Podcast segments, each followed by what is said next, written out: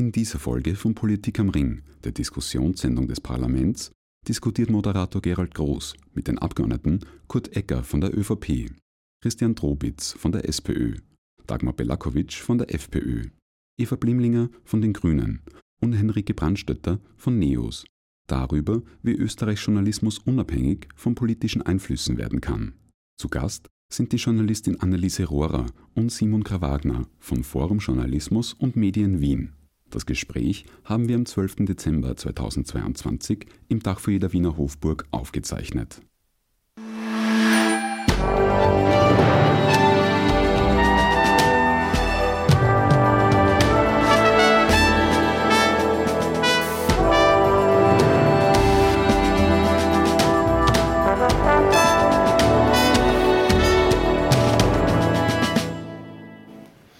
Guten Abend und herzlich willkommen, meine sehr verehrten Damen und Herren. Ich begrüße Sie bei der letzten Ausgabe von Politik am Ring im Jahr 2022. Und diese Ausgabe hat einen durchaus provokanten Titel Reporter mit Grenzen. Nicht zuletzt die Chat-Affären zwischen Politik und Medien haben ja gezeigt, wie sehr diese beiden Bereiche in Österreich miteinander verflochten sind. Mit einem neuen Mediengesetz will die Regierung gegensteuern, Qualität und Transparenz im Journalismus fördern, wie es heißt. Aber Kritikerinnen und Kritiker sehen im Gesetzesentwurf alles andere als einen Neustart der heimischen Medienpolitik. Wir stellen daher die Frage, wie kann Österreichs Journalismus unabhängig von politischen Einflüssen werden? Und darüber wollen wir hier diskutieren, und zwar mit Eva Blimlinger von den Grünen. Schönen guten Abend. Schönen guten mit Abend. Henrike Brandstötter von den NEOS, ebenfalls schönen guten Abend. Guten Abend. Mit Kurt Egger von der ÖVP, herzlich willkommen. Schönen guten Abend. Und Christian Drobitsch von der SPÖ, schönen guten Abend. Guten Abend. Und mit Dagmar Belakovic von der FPÖ, herzlich willkommen. Guten Abend. Außerdem begrüße ich Anneliese Rohrer, Journalistin. Herzlich willkommen, schön, dass Sie da sind. Und Simon Krawanja, Forum Journalismus und Medien und ebenfalls früher Journalist. Herzlich willkommen. Guten Abend. Bevor wir in die Thematik des Gesetzes einsteigen, beziehungsweise des Medienpaketes, um das es heute geht, äh, möchte ich über das Thema des Verhältnisses zwischen Medien und Politik ganz allgemein äh, sprechen. In der Theorie ist das ja alles ganz einfach. Auf der Seite der Demokratie-Webstadt des österreichischen Parlaments kann man zu diesem Thema Folgendes lesen. Politik und Medien beeinflussen sich gegenseitig und profitieren voneinander. Die Politik liefert den Medien die Inhalte, mit denen Zeitungen zum Beispiel verkauft und Einschaltquoten erzielt werden. Umgekehrt brauchen die Politikerinnen die Medien, um die Menschen mit ihren Inhalten zu erreichen. Und die Art der Berichterstattung beeinflusst auch das Bild der Politikerinnen in der Öffentlichkeit. Soweit, so gut könnte man sagen. Und ich möchte Sie jetzt fragen, meine Damen und Herren, wie würden Sie das Verhältnis Politik-Medien beschreiben und vor allem aus dem eigenen Erleben heraus, Herr Egger? Ich beginne mit Ihnen, weil äh, als Vertreter der Kanzlerpartei ist dieses Verhältnis ja vielleicht besonders delikat und besonders herausfordernd manches Mal auch. Also ich bin jetzt schon äh, einige Zeit äh, im politischen Umfeld tätig und wenn ich diesen Zeitraum äh, betrachte, dann hat sich die Kommunikation insgesamt verändert. Und ähm, wir haben es auf der einen Seite mit äh, sozialen Medien zu tun, wo du die Möglichkeit hast, selber deine Botschaften anzubringen. Und auf der anderen Seite hast du die Möglichkeit, über veröffentlichte Meinungen deine Botschaften an die Wählerinnen und Wähler zu bringen. Und ich erlebe das Verhältnis zwischen Politik und Journalismus sehr, sehr professionell, persönlich sehr, sehr professionell, wo es einfach darum geht, zu schauen, wo, ist, äh, wo sind die Fakten, äh, was sind die Überlegungen dahinter, wie kann man dementsprechend auch ähm, die äh, Analysen an den Mann bringen oder an die Frau bringen. Und aus meiner Sicht ist das eine Situation, die natürlich jetzt nicht immer ganz einfach zu betrachten ist, aber insgesamt hat sich da das Verhältnis nicht wesentlich verändert. Wenn Sie vom professionellen Verhältnis ähm, sprechen, was meinen Sie dann? Was ist für Sie dann ein professionelles Verhältnis? Also professionelles Verhältnis ist für mich, dass es eine gewisse Distanz gibt, dass man äh, diskutiert, äh, wie sieht man selber die Situation, wie sieht der Journalist die Situation, wie kann das die Bevölkerung sehen und wenn das dementsprechend dann abgewogen ist, dann kann das auch aus meiner Sicht so veröffentlicht werden. Mhm. Äh, Frau Blimlinger, jetzt könnte man sagen, also eh alles in Butter gewissermaßen. Sehen Sie das auch so als äh, Vertreterin der kleinen äh, Regierungspartei? Äh, früher als Oppositionspolitikerin haben Sie da durchaus äh, mitunter auch sehr, wie soll man sagen, kritische Worte gefunden. Ja, ich war ja als Politikerin nie in der Opposition, aber in anderen Funktionen meines Lebens immer wieder mit Medien konfrontiert, sei es als Rektorin oder auch ähm, äh, während der österreichischen Historikerkommission. Also in unterschiedlichen äh, Positionen damit konfrontiert und äh, es hat sich aus meiner Sicht massiv verändert, weil ähm, wir ja nicht mehr einfach nur von journalistischen Medien sprechen. Ja? Also man kann sagen, bis vor zehn Jahren, 15 Jahren, aber eigentlich zehn Jahren äh, war, waren Medien journalistische Medien, die in einem professionellen Umfeld und professionell gestaltet waren. Und auch da gab es natürlich die, äh, das schwierige Verhältnis äh, zwischen Politiker, Politikerinnen und Journalisten, äh, das auch nicht immer eines war, wo man sagt, äh, es hat keine Verarbeitungen gegeben und es wurde nicht interveniert. Also wenn man es historisch sieht, hat es das natürlich in der einen oder anderen Form immer wieder gegeben. Was aber der wesentliche Unterschied äh, zu heute ist, dass wir, äh, dass der Großteil der Medien keine journalistischen Medien mehr sind, sondern Medien, die äh, von jedem Einzelnen, jeder Einzelnen mitgestaltet werden kann. Und dann gibt's, ich sage jetzt einmal, ähm, Bereiche, die insbesondere wie Twitter, insbesondere von Journalisten und Journalistinnen genützt werden, aber nicht äh, als Journalist, also sozusagen als Gestalter eines Mediums, sondern um die eigene Position äh, sozusagen abseits des Mediums, für das man eigentlich arbeitet, äh, formuliert werden.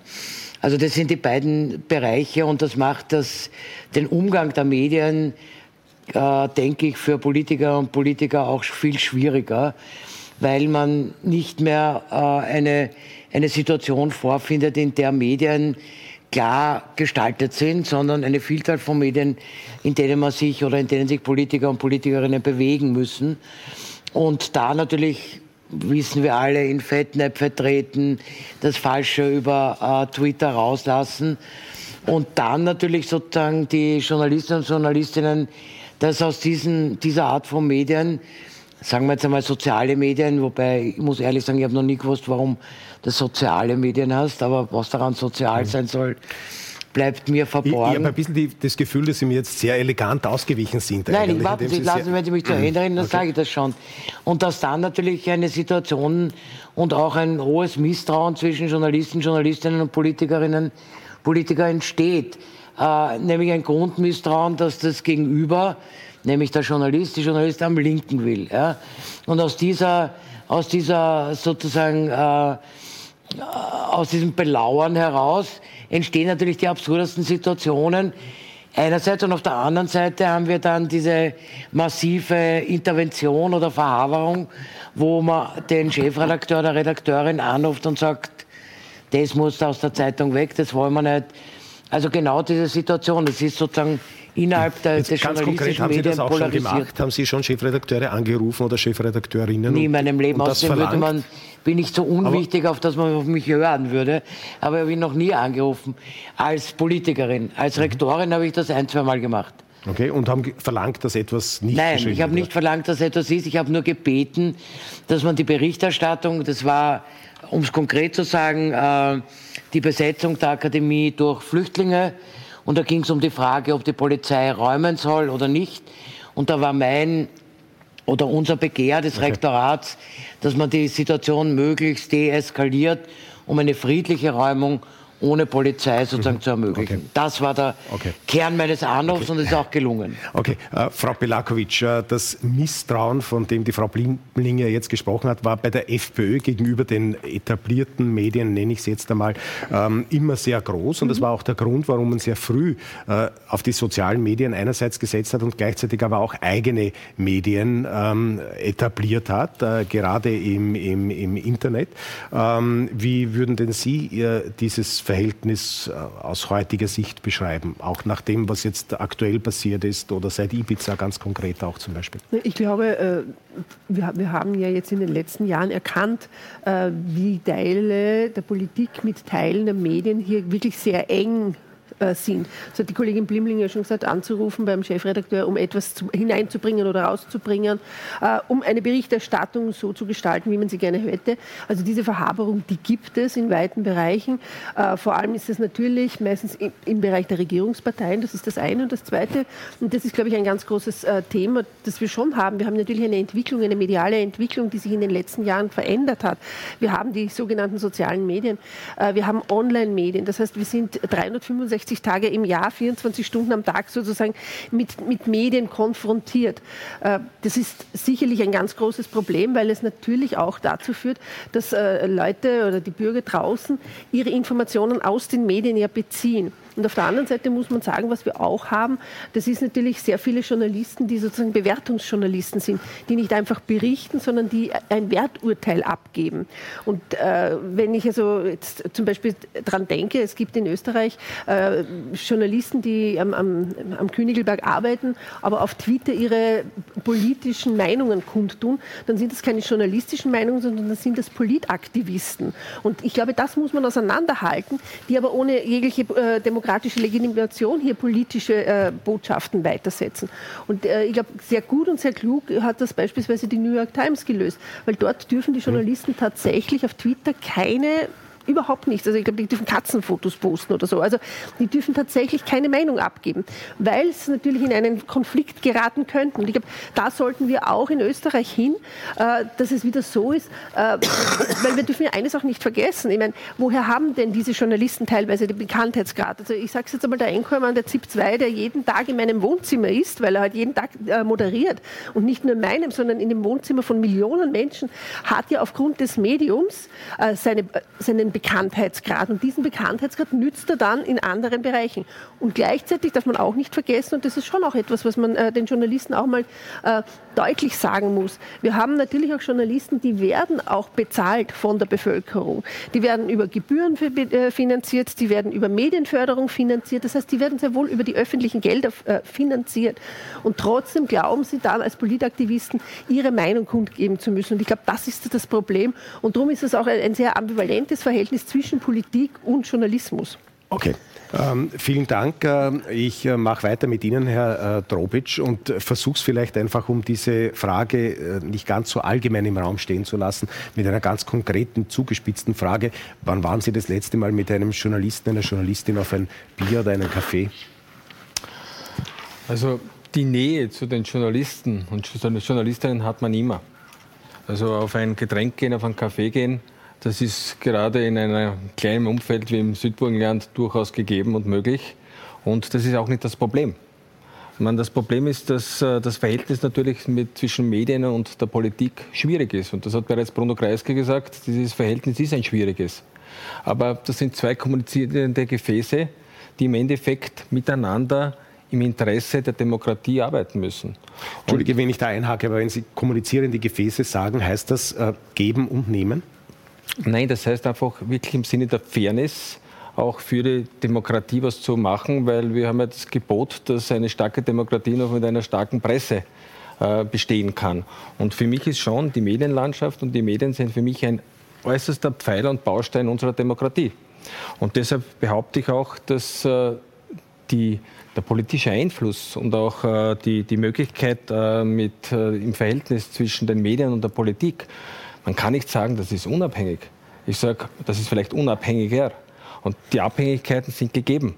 Aber entscheidend ist es, ob es eine Nähe ist, in der man fair umgeht miteinander oder ob es zu einem Thema wird, was meine Kolleginnen und Kollegen angesprochen haben, dass es zu einer scheinbaren Verbandelung kommt oder einer Verhaberung kommt. Dann haben wir dieses Bild, was wir derzeit haben. Dieses Bild, wo äh, kein gutes Bild gemacht wird und wo vielleicht sogar der Generalverdacht besteht, dass alle Medien oder alle Journalisten und alle Politiker schlecht sind. Und ich glaube, das ist das Wesentliche. Und diese Grenzen müssen wir setzen.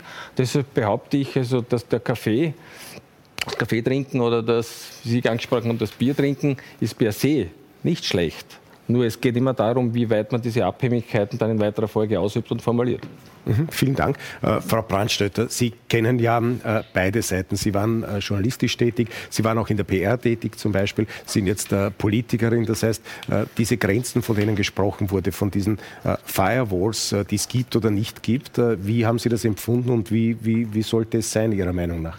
Also ich habe äh, nie gemeinsam mit Chefredakteuren und Politikern auf Einladung von Lobbyisten gefeiert und diese Fotos und äh, Berichte waren ja auch tatsächlich sehr ungustiös und das ist genau die Art und Weise, wie Politik und Medien nicht miteinander kommunizieren sollten und auch nicht die Orte.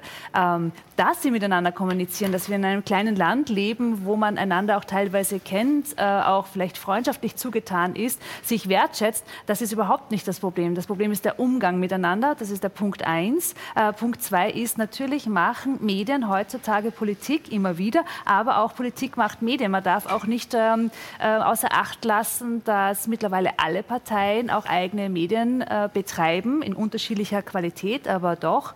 Ähm, wir alle sind, äh, wie Kollegin Kollegin Blimlinger das vorhin auch festgestellt hat, heutzutage Autorinnen und Autoren. Das heißt, wir haben auch die Möglichkeit, äh, selbst zu kommunizieren über die sozialen Netzwerke. Und das schafft äh, neue Handlungsfelder. Und da müssen wir uns auch darüber unterhalten, wie tun wir eigentlich miteinander und wie gehen wir miteinander um. Wir müssen anscheinend auch Regeln schaffen und darüber sprechen, wie wir besser, wertschätzender, ähm, Demokratie stabilisierender miteinander kommunizieren. Mhm. Frau äh, Rohrer, ich habe, ähm, als ich im ORF begonnen habe, äh, auch politische Berichterstattung zu machen, einen Chef gehabt, äh, der nicht mehr lebt im Übrigen und der hat mir damals den guten Tipp gegeben und gesagt, du musst es so sehen wie im Zoo oder halte dich sozusagen an, das, an die Regel wie im Zoo, nicht füttern, nicht reizen, nicht in den Käfig gehen. Ähm, also das war sozusagen äh, der Tipp für den Umgang mit der Politik. Äh, würden Sie meinen, das war ein guter Tipp?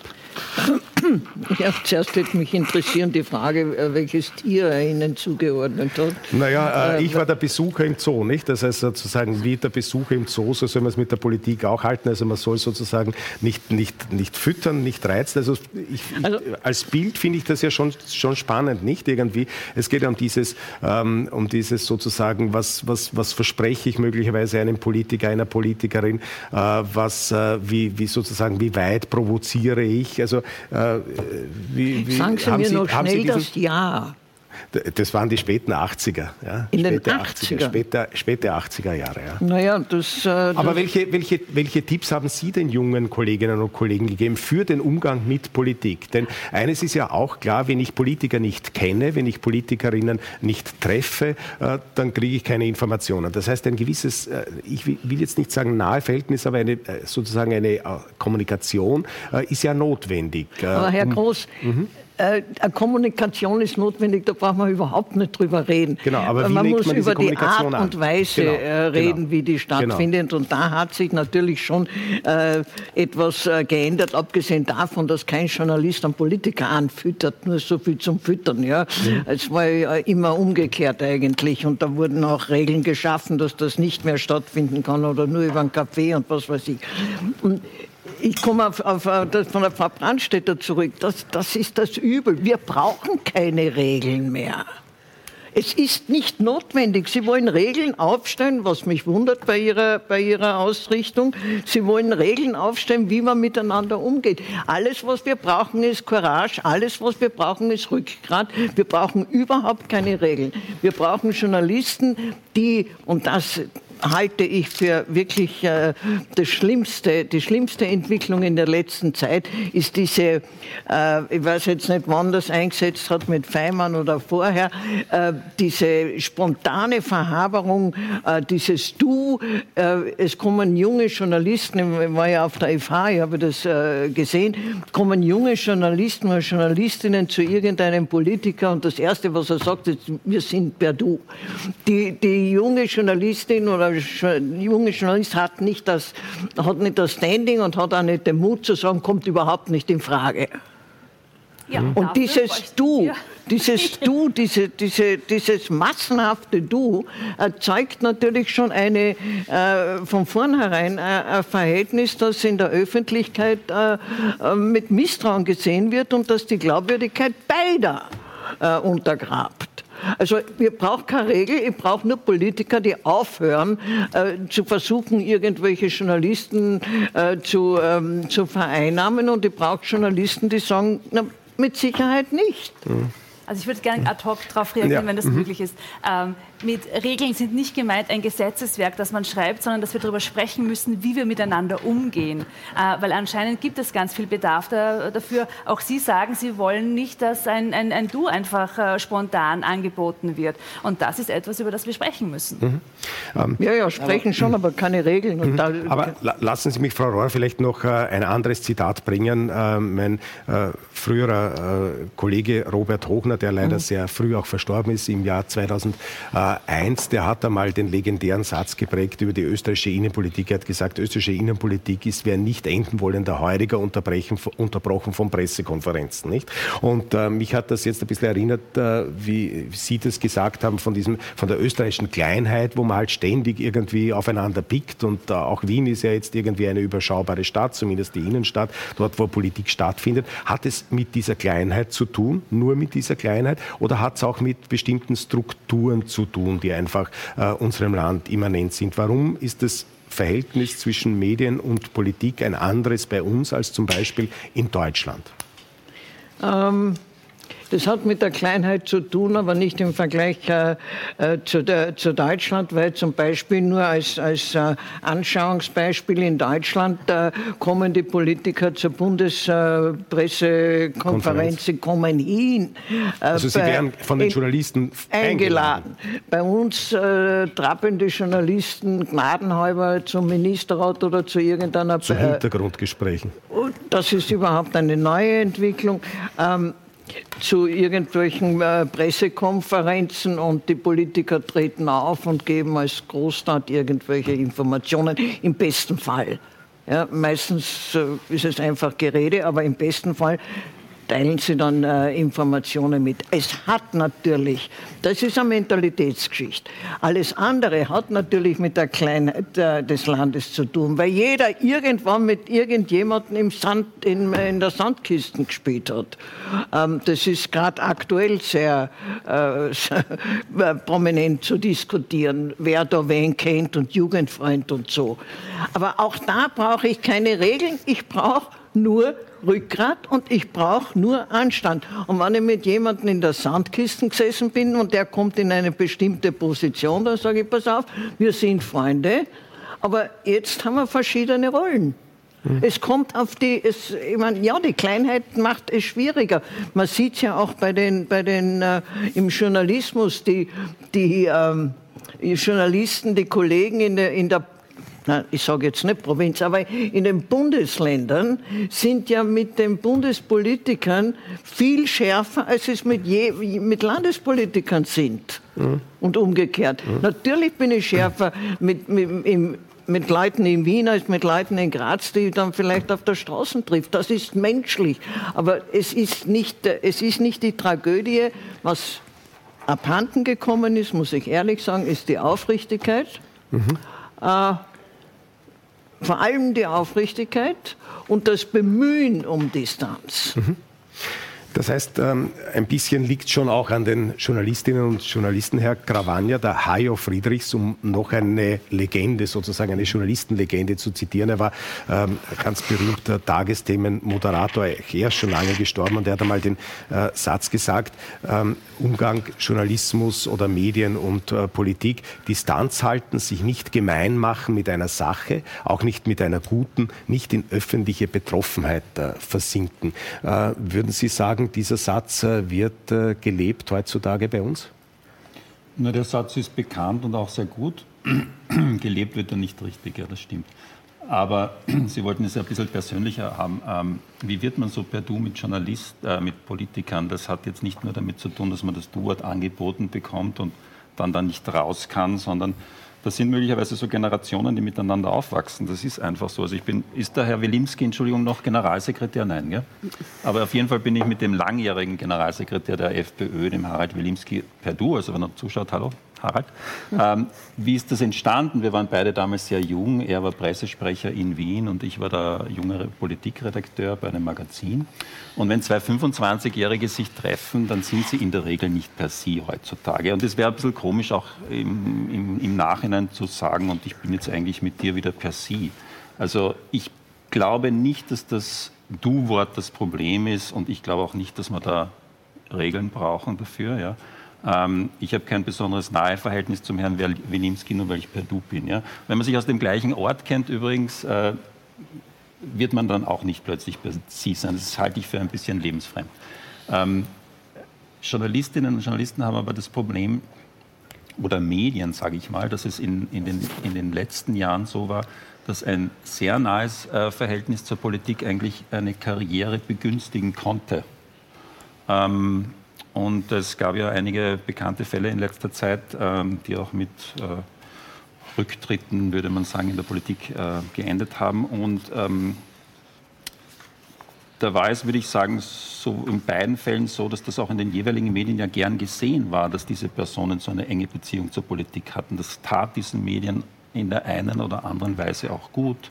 Man bekam exklusive Informationen oder auch möglicherweise ähm, andere Mittel, die dem Medium oder zumindest den, ähm, dem Eigentümer durchaus gefallen haben. Also ich glaube, die Medien müssen sich ein bisschen die, überlegen. Mhm. Wo ist da die Grenze Und das ist nicht eigentlich? das Schuld der Politiker und der Politiker, mhm. sondern die Medien müssen für sich selber überlegen, also wie sichern sie ihre Unabhängigkeit. Das ist nicht passiert. Im Gegenteil, mhm. es war sehr günstig für gewisse Medien, eng mit der Politik zu sein, finanziell, aus finanziellen Gründen oder auch für einzelne Karriere sehr günstig. Äh, oder manches Mal vielleicht auch einfach nur für eine gute Geschichte, weil letztlich äh, geht es ja, ja, auch um die Geschichte und eine Exklusivgeschichte zu bekommen, ähm, setzt mitunter auch eine gewisse persönliche Nähe voraus? Ein Vertrauen, keine Nähe, würde ich sagen. Also ich würde behaupten, in meiner, ich war zehn Jahre innenpolitischer Journalist und ich habe aus allen äh, politischen Lagern Geschichten, wie man so schön sagt, bekommen äh, und da geht es dem Absender in der Regel darum, ob er sich darauf verlassen kann, dass diese Geschichte sozusagen prominent platziert wird und nicht, ob ich ein besonderer Vertrauensmann bin. Ja. Mhm. Dann sage ich an dieser Stelle mal vielen Dank für diese Runde. Wenn es unmittelbar jetzt noch was zu ergänzen gibt ja. oder zu erwidern gibt, dann machen wir das bitte ganz kurz noch, bevor wir dann äh, zum Thema Medienpaket kommen. Frau Blimlinger, ganz kurz bitte. Zwei, zwei mhm. Punkte möchte ich sagen. Äh, diese Geschichte mit äh, also sozusagen, dass die äh, Journalisten und Politiker äh, dieses nahe Verhältnis oder sozusagen diese fehlende Trennung, ja?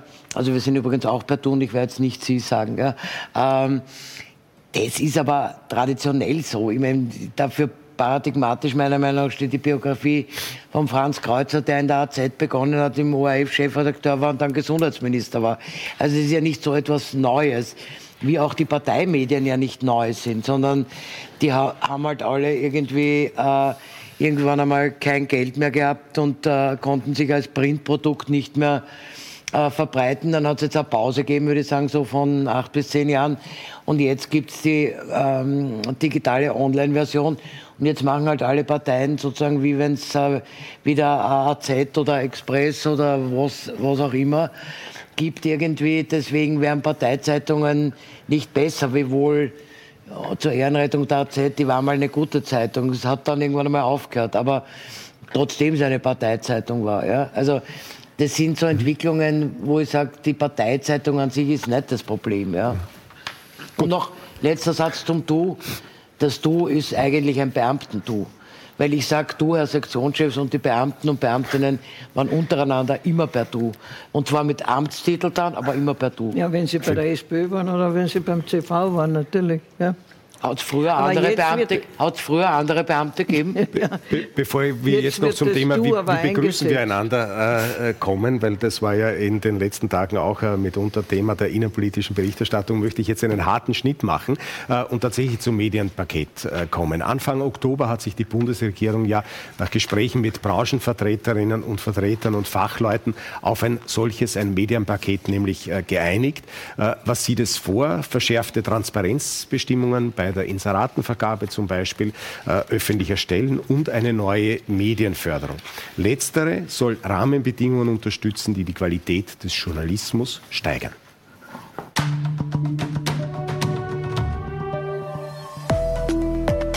Medienvielfalt und unabhängiger Journalismus sind für eine funktionierende Demokratie unerlässlich.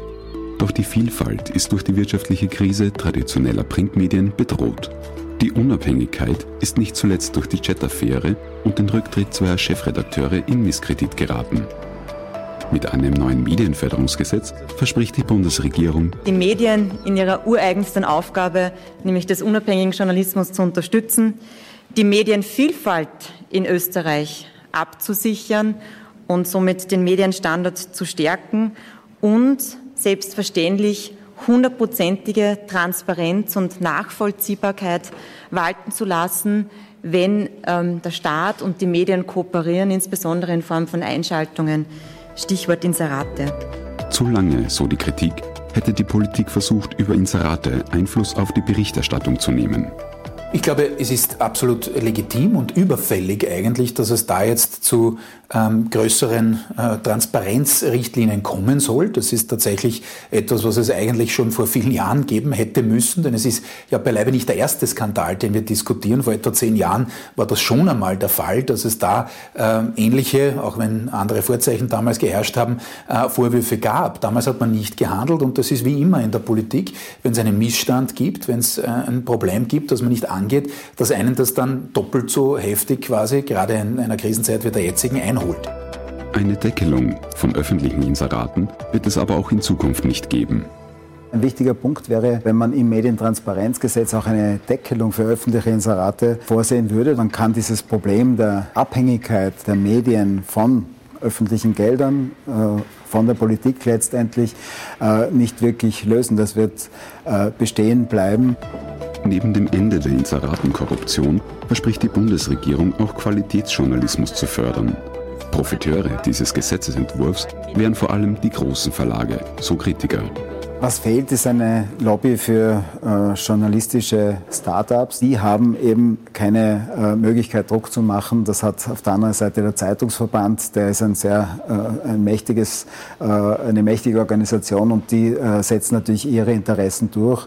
Äh, diese Interessen sind auch wichtig und natürlich jetzt brennend angesichts der Teuerung, die die Zeitungen äh, massiv trifft. Äh, die wollen da jetzt natürlich äh, eine Entlastung für sich herausholen, das tun sie auch.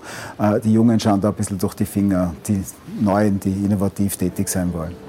Dass das Gesetz die zu große Nähe zwischen Journalisten und Politikern, oft Verhaberung genannt, verhindern könnte, glauben Insider nicht. Verhaberung ist aus meiner Sicht nicht, wenn man jemanden zum, zu einem Mittagessen trifft, um, um sich über die Themen äh, auszutauschen.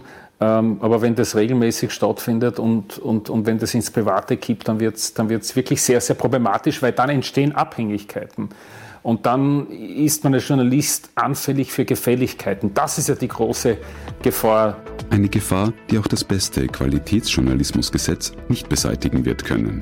Aber wie sonst kann Österreichs Journalismus unabhängiger von politischen Einflüssen werden.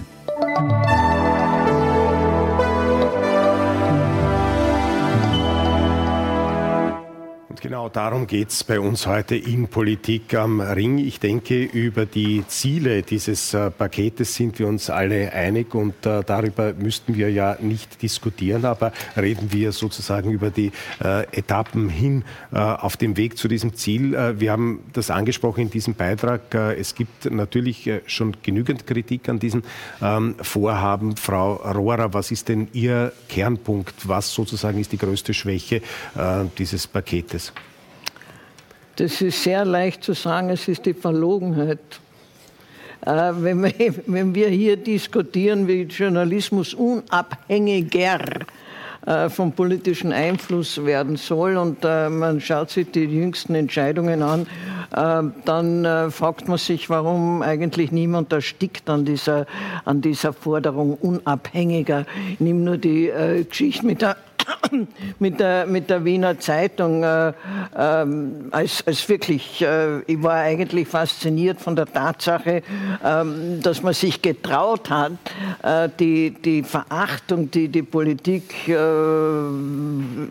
jüngst äh, den Medien und dem Journalismus gegenüber, ähm, äh, dass man sich getraut hat, das in, in, in, Formulierungen zu gießen und dann auch noch stolz zu präsentieren, weil das, was mit der, mit der Wiener Zeitung Richtung äh, passiert ist eigentlich, und warum die Grünen da mitmachen, weiß ich nicht, ähm, man wird es vielleicht erklären, ist eigentlich äh, die, die, die, der Beweis oder das Ding, wir wollen keinen unabhängigen Journalismus. Mhm. Das wollen wir nicht. Und wenn wir jetzt diskutieren, wie er unabhängiger werden soll, dann, dann ist das eine unglaubliche Heuchelei. Wie kann ich von unabhängigem Journalismus reden, wenn ich die Ausbildung verstaatliche, wenn ich eine Tageszeitung, die gut ist, aber im, im, im Besitz der Republik, kann ja sein, äh, warum nicht, äh, einstellen will, äh, also die, den Journalismus an, an, an das Bundeskanzleramt ketten will.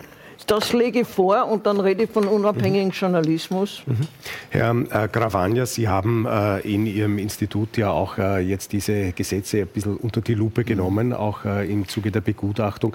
Äh, was sind denn einzelne Punkte, die Sie herausgreifen möchten, wo Sie sagen, das sind Schwächen? Wir reden über zwei verschiedene Dinge immer, die sich blöderweise überlagern. Wir reden immer über dieses Medium, ja, mhm. ähm, älteste Tageszeitung der Welt seit 1703 und der traurigen Tatsache, dass die Bundesregierung diese Zeitung zu Grabe tragen will. Ähm, das überlagert die Presseförderung an sich. Das sind zwei eigentlich unterschiedliche sozusagen Materien. Ähm, aber diese Zeitung und diese Entscheidung der Bundesregierung ist äh, schon ein Symbol ähm, und auch die Verstaatlichung der Journalismusförderung, dass man da komplett in die falsche Richtung äh, marschiert. Warum das eigentlich die Bundesregierung... Der Journalismusausbildung. Der Journalismusausbildung, mhm. ja. Äh, warum das die Bundesregierung will, ähm, also ich kenne in der Medienlandschaft eigentlich niemanden, der es will. Ich kenne in der Wissenschaft niemanden, der es will. Ich kenne in der Kunst niemanden, der es will. Also das sind äh, mit Ausnahme wahrscheinlich jetzt von zwei Leuten hier, kenne ich wirklich niemanden, der dafür wäre. Es ist mir ein wirkliches Mysterium. Ja? Mhm. Aber, und jetzt kommen wir zum Gesetz, das Gesetz, das sozusagen äh, äh die Presseförderung reformiert, hat durchaus auch positive Aspekte. Wir kommen leider noch gar nicht dazu, das zu bereden, weil wir immer über dieses mhm. Thema reden. Ja. Mhm. Dann kommen wir vielleicht äh, in der weiteren Folge dazu und versuchen wir einfach bei dem Thema Wiener Zeitung äh, noch zu bleiben, weil diese Frage jetzt auch so äh, anklagend gewissermaßen im Raum steht. Auf der einen Seite eben die Einstellung der Printausgabe der Wiener Zeitung und der Umwandlung in ein Online-Medium, wobei ja noch nicht, glaube ich, klar ist, wie oft das dann überhaupt auch erscheinen soll, unter Anführungszeichen, und gleich gleichzeitig eben die Verstaatlichung, wie Sie gesagt haben, der Journalistenausbildung, weil eben die Wiener Zeitung gewissermaßen ähm, eine Art der Akademie für Journalistenausbildung wäre, die aber dann sozusagen in der Hand der Republik wäre und äh, die Politik würde dann sozusagen die äh, Journalistinnen und Journalisten ja quasi aus, ausbilden, wenn ich das richtig sehe. Ist das die Aufgabe äh, jetzt des Staates? Also ich bin jetzt seit einigen Monaten äh, Mediensprecher der ÖVP und habe die Zeit äh, in den letzten Wochen wirklich genutzt, um quer durch Österreich äh, mit sehr vielen Stakeholdern zu sprechen, mit den Medienhäusern äh, auf der regionalen Ebene, mit den Medienhäusern auf der nationalen Ebene, mit sehr vielen regionalen Blättern. Und äh, der Herr Krawanja hat es ja auch angesprochen, mir tut es einfach ein bisschen weh, äh, wenn diese, dieses Paket, das wir jetzt präsentiert haben, überlagert wird über die Diskussion einer einzigen Zeitung und äh, die österreichische journalistische Unabhängigkeit ausschließlich über dieses Medium äh, definiert wird. Wenn ich den äh, Herausgebern äh, zuhöre oder zugehört oder richtig zugehört habe, dann ist es vor allem darum gegangen, sich mit explodierenden Energiekosten zu beschäftigen, mit explodierenden Papierkosten, mit Überlegungen, wie kann ich in Zukunft auch ein Produkt auf den Markt bringen, das ich verkaufen kann, das mir die äh, Überlebensfähigkeit des Medienhauses äh, sichert. Sprich, äh, wie schaut es aus mit einer Digitalvariante, die ich dementsprechend äh, an Abnehmer bringen darf äh, oder kann. Und wir haben, glaube ich, als Bundesregierung mit der Digitalförderung, mit, äh, dem, mit der Qualitätsjournalismusförderung Grundlagen geschaffen, die dies zumindest unterstützen. Die werden den Qualitätsjournalismus alleine nicht retten. Erster Punkt. Zweiter Punkt. Man kann über die Wiener Zeitung in dieser Form diskutieren. Ja, aber daran festzumachen, ob jetzt das Bundeskanzleramt in, den, in die Ausbildung eingreift, halte ich für so weit von der Realität weg, dass ich die Diskussion schon sehr absurd finde, weil es war immer so, dass das Bundeskanzleramt bzw. der, der oder die für die Medien zuständig war, quasi ähm, über, äh, über die Beteiligung ähm, Interessen an der Wiener Zeitung hatte. Und es, also, ich, ich bin jetzt ewig dabei, habe das vorher schon gesagt, ich kann mir nicht vorstellen, dass ein Bundeskanzler, eine Bundeskanzlerin, eine Ministerin oder ein Minister sich in die Journalistenausbildung dort einmischt.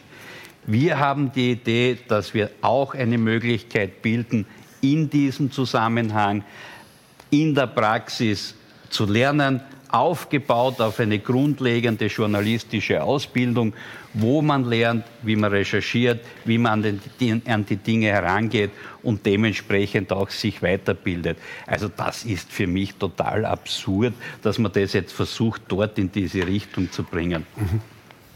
Äh, Frau Blimlinger.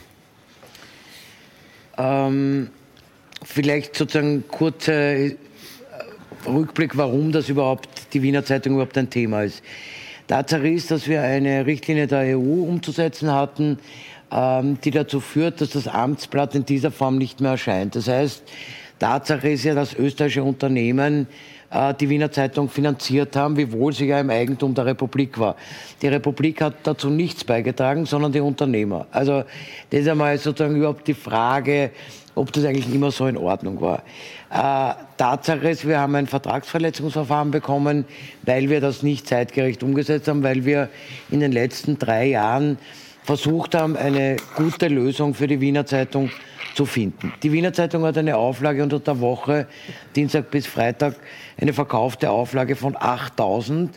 Und diese Frage des Qualitätsjournalismus und Medienpluralismus äh, muss sich dann schon irgendwie relativieren, auch wenn wir großartig annehmen, es hat 20.000 Leser und Leserinnen. Es ist einfach sozusagen ein Medium, das kaum gekauft und äh, kaum gelesen wird, ja? auch wenn es die beste Zeitung ist. Dritter Punkt, äh, und das wissen Sie, Frau Rohrer, aus der Geschichte sehr genau, immer wenn eine, äh, ein Regierungswechsel war, ein anderer Kanzler war, oder auch manchmal sogar von der gleichen Partei, wurden Leute aus dem Bundespressedienst in der Wiener Zeitung entgelagert. Ich sage das wirklich so.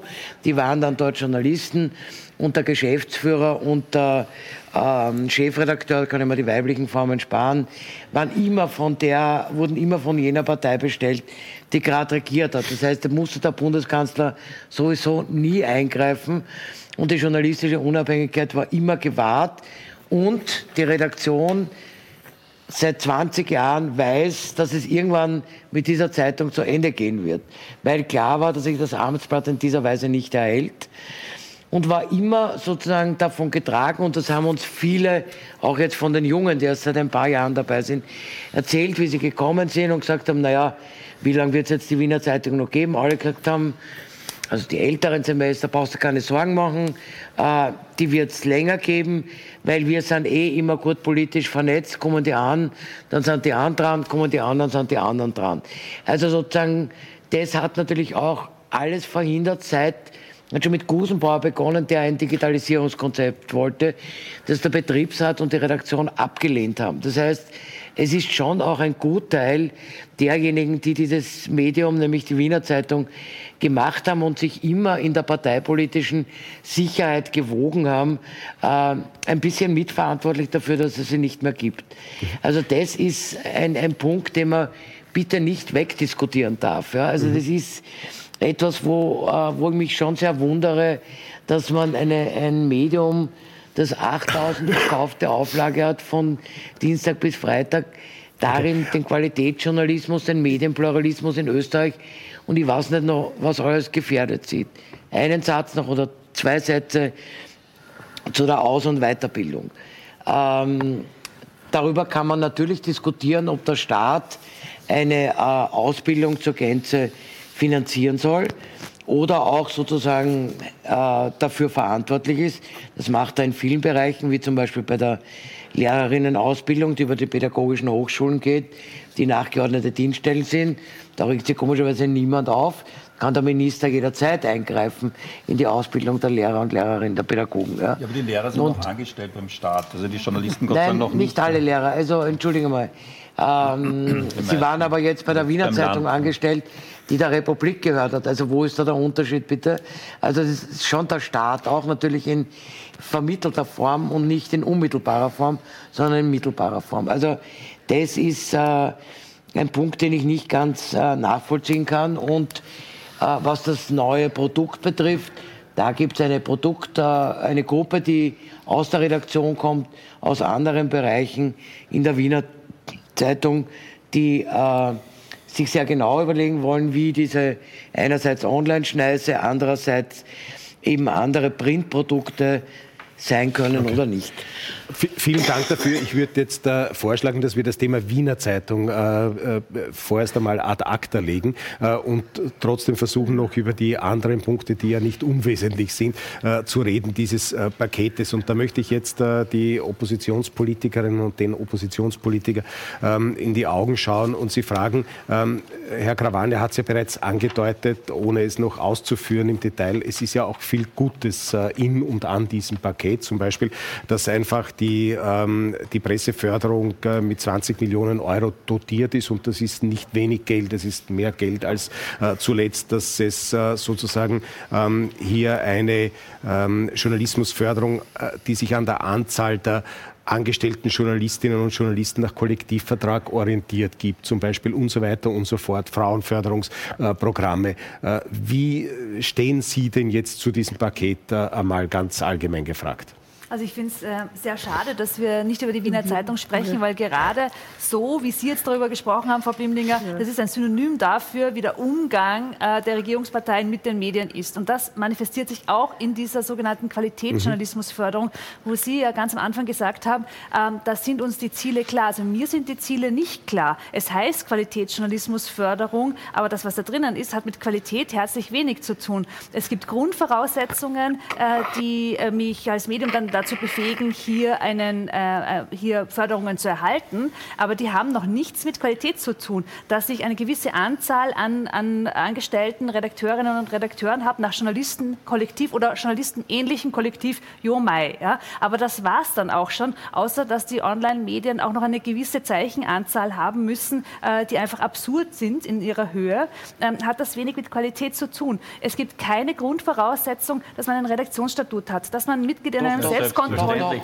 Nein, nein, das Redaktionsstatik ist ein End-on, natürlich. Ja, ja, man kriegt ein Geld dafür, wenn man es hat, aber es ist keine Grundvoraussetzung, um an diese Förderung heranzukommen. Und das macht genau den Unterschied. Und Sie streuen hier auch immer Sand in die Augen. Also es gibt Mitgliedschaft in einem Selbstkontrollorgan ist keine Grundvoraussetzung, um. Also Presserat zum Beispiel. Beispielsweise Presserat. Mhm. Ein Redaktionsstatut ist keine Grundvoraussetzung, um eine Förderung zu bekommen. Genau. Ein Fehlermanagementsystem, eine Qualitätssicherung, all diese Dinge, die ganz klare Marker für Qualität sind, sind keine Grundvoraussetzungen. Und deshalb ist das einmal mehr eine Gießkanne, die halt ausgeschüttet wird für Medien, ja, die gerade wirtschaftlich schwierige Zeiten durchmachen. Stichwort Energiekosten, Stichwort äh, Papierpreise, Stichwort Personalkosten und Inflation. Kommunikation. Aber das als Qualitätsjournalismusförderung zu titulieren, ist einfach falsch. Mhm. Herr Trobitsch. Naja, äh, Herr Gross, mehr Geld wurde schon hineingegeben. Die 20 Millionen Euro für die äh, für Qualitätsförderung, die haben Sie schon angesprochen, aber mehr Geld in das gleiche System. Das System wurde nicht verändert. Es ist nicht mehr Geld in Medienvielfalt, es ist nicht mehr Geld in fairen Wettbewerb gegangen, sondern nur in das bisherige System, wo Platzhirschen stehen und sitzen. Und diese Platzhirschen, diese Stakeholder, die mittlerweile auch viel bekommen haben von der Bundesregierung, die kriegen weiterhin viel Geld. Das war das Gleiche während Covid-19. Auch dort haben die Gleichen mehr gekriegt. Und eigentlich hätte man erreichen müssen, dass jetzt diejenigen, die neu dazukommen und innovativ arbeiten, dass die jetzt auch zum Zug kommen. Bei den Online-Sagen äh, sehe ich da überhaupt keine Neuerung. Und äh, wenn man sich die Punkte dann anschaut, Medienforschung, mit 50.000 Euro. Ich habe mir erkundigt, da kriegt man einen halben Wissenschaftler oder Wissenschaftlerin. Einen halben oder eine halbe. Ist das die Medienforschung, die die Bundesregierung will? Also ich kann mir nicht vorstellen. Und wenn ich dann lese, dass die echte, die alte Presseförderung, wo auch die Aus- und Weiterbildung dann auch dabei ist, von den Journalistinnen und Journalisten, wie es bisher war, bei den Fachhochschulen, bei den Unis und auch bei anderen Einrichtungen mit 1,5 Millionen Euro dotiert ist. Aber bei der vorher angesprochenen Wiener Zeitungs GmbH oder beim Gesetz dazu mit 6 Millionen dotiert worden ist, die sogenannte verstaatlichte Aus- und Weiterbildung, dann passt irgendwas nicht zusammen. Aber das, das heißt, wenn ich Ihre Kritik zusammenfasse, der Kernpunkt Ihrer Kritik ist eigentlich der, dass die großen Häuser am meisten profitieren, also sozusagen die etablierten Nein, es hat sich nichts verändert. Die Großen kriegen wieder mehr, die Kleinen und die Neuen kriegen, äh, kriegen weniger, die Neuen kriegen nichts. Und im Endeffekt so das Thema PineShop-Tool oder äh, Chats, das, da wurde überhaupt nichts verändert. Da ist nichts mhm. gemacht worden. Und ich denke mal, da geht man eigentlich über in die Tagesordnung und sagt, und da bin ich bei der Frau Rohrer, man, das wirkt für mich nicht vertrauensfördernd, das wirkt für mich teilweise sich selbst belügend. Mhm. Und ich glaube, es ist nicht aufrichtig. Und wir mhm. hätten jetzt den Punkt gefasst und passen müssen, um aufrichtig zu sein und den Österreichern und Österreichern wirklich zu sagen, was wir brauchen. Einen Pluralismus an Medien und eine Ehrlichkeit, dass man sagt, okay, den Größeren weniger und den Kleineren und den Neuen mehr. Frau Belakovic, es klingt ein wenig nach ähm, neuer Wein in alte Schläuche oder vielleicht mehr Wein äh, in alte Schläuche? Ich glaube einfach mehr Wein in alten Schläuchen. Von neu ist relativ wenig zu sehen, weil wir haben jetzt die Medienförderung erhöht. Das stimmt, das ist natürlich in wirtschaftlich schweren Zeiten sicherlich klingt das mal positiv, aber wie eh schon ausgeführt wurde, die Problematik ist, es sind einfach die bestehenden Strukturen, die jetzt mehr bekommen. Das heißt, etablierte Medienhäuser oder Medienhäuser, die bis jetzt schon äh, in der Gunst wenn man das so sagen kann, der Regierung gestanden sind, werden halt weiterhin gefördert und bekommen eben auch weiterhin Geld, vielleicht jetzt auch ein bisschen mehr Geld. Und was schon auffallend hier drinnen ist, äh, dass es also nicht an bestimmte Standards gebunden ist. Und das Zweite ist, und das hat der Kollege Trobitz ja schon angefangen äh, auszuführen, ähm, es sind neue Medien, neue Systeme, die sich entwickeln, die fallen komplett durch den Rost. Das heißt, wenn ich jetzt eine Medienvielfalt möchte, aufbauen in Österreich, dann habe ich die nicht. Und ich möchte trotzdem noch ein Wort auch zur Wiener Zeitung sagen, weil das war die Aussage von der Frau Kollegin äh, Blimlinger, was so symptomatisch zu sagen, das sind ja die, die dort gearbeitet haben, auch schuld, dass es sie nicht mehr gibt. Nein, schuld ist die Bundesregierung, weil sie stellt sie schlicht und einfach ein. Das kann ich nicht jenen zum Vorwurf machen, die dort gearbeitet haben und ihr Bestes gegeben haben. Und das sind so diese Symptomatik dieser Bundesregierung. So, so ein bisschen einen, einen Halbschritt nach vorne und zu sagen, wir machen jetzt Transparenz, wir machen jetzt alles gut, alles besser, aber in Wahrheit gehen wir dann drei Schritte zurück, weil wir ja gar nichts verändern wollen. Und das ist irgendwie so das Gefühl, das, das man da hat, wenn man sich das durchliest, dieses Gesetz. Die Bundesregierung möchte das gar nicht verändern. Ich kann weiterhin, wird es Regierungsinserate geben.